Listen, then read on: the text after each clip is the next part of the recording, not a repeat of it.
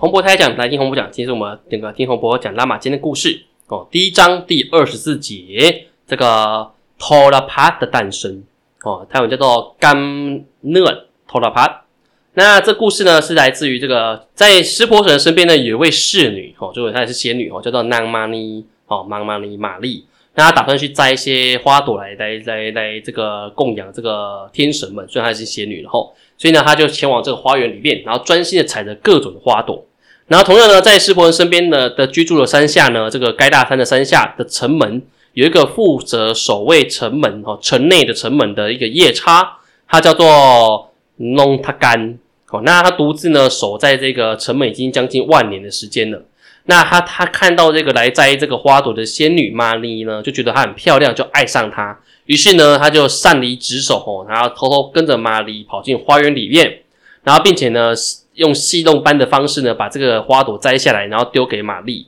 那玛丽看到这个妖怪竟然冲进来花园里面，就非常生气哦，那就跑去报报被这个湿婆神，那告诉他这件事情。那湿婆神呢，哎。非常大怒哦，他说：“怎么可以这样擅离职守呢？”他就把这个，就是请他的这个旁边的呃另外一个天神啊，叫做伊杜莫，这个天神呢去召唤这些传唤这个龙塔干来这边觐见。那龙塔干听到说他被这个师傅人传传唤，马上吓得半死啊，然后拜见师傅人之后，马上说：“啊，我错了啊，我不该这样做啊！”好，那师傅就跟他说：“呃，惩罚你呢，身为这个城内哦内城哦内城的这个守卫啊，却擅离职守。”所以呢，要惩罚他，必须来到人世间，化身为一只叫做托拉帕的一只水牛。然后这水牛呢，会住在这个喜马潘的森林里面。然后呢，要等到有一天呢，他的某一个儿子出生之后，啊，这个儿子会被取名叫做托拉皮。哦，这个托拉皮这儿子呢，会把他杀掉。哦，那等到他等到这个被儿子杀掉之后呢，这个惩罚就会完成了。那你就可以重新再回到神山里面，继续回到你的岗位。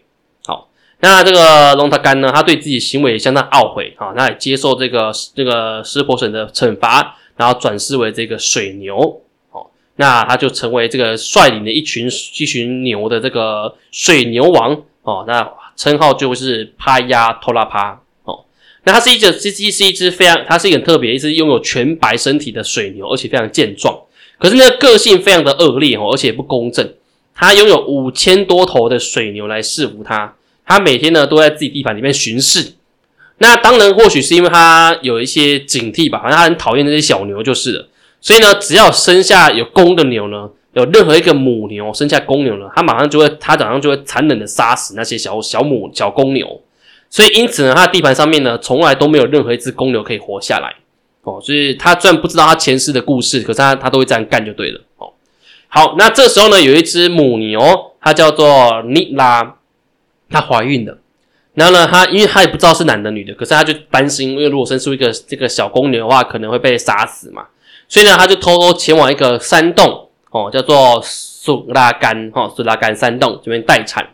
然后最终呢，生下了一头身强体壮的小的黑色小公牛。他就喂着这一只小公牛，然后并且跟这只小公牛说啊：“你不能回去哦，你不能离开这个山洞哦，因为你的爸爸会发疯的把你杀死哦。那那那个妈妈也没办法养你哦，所以希望把你放在这个山洞里面。然后并且呢，这个那个妮娜这个母牛呢，就跟这个山洞里面天神祈求，希望这些天神们呢可以帮忙照顾自己的的儿子哈，这只小公牛。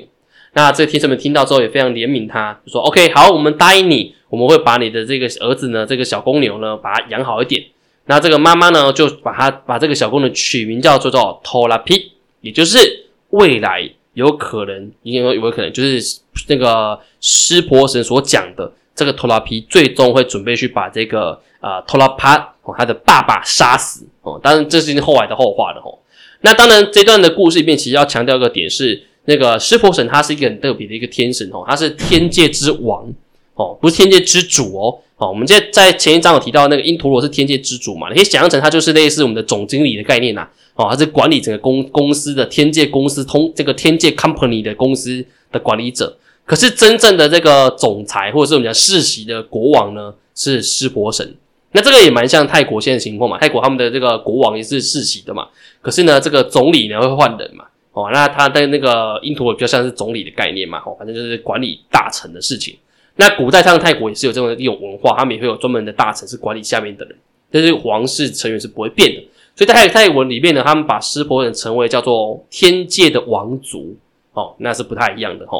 那因此呢，这个湿婆人是拥有这个可以看见未来的能力，因此他会知道前世今生发生什么事情，然后也会为了未来的事情呢做好预先的布局，哦，因此他所说的事情是绝对会发生的。那接下来到底会怎么产生？他那个他的儿子这个。托拉皮要怎么去杀害他的爸爸托拉帕呢？这我们就后面才会在这提到啦。好，那今天内容大概就这么多。那如果对这个那个拉玛干有兴趣的话，不要忘记每周三准时收听这个听洪博讲拉玛干的故事。那我们就下周见喽，萨瓦迪卡。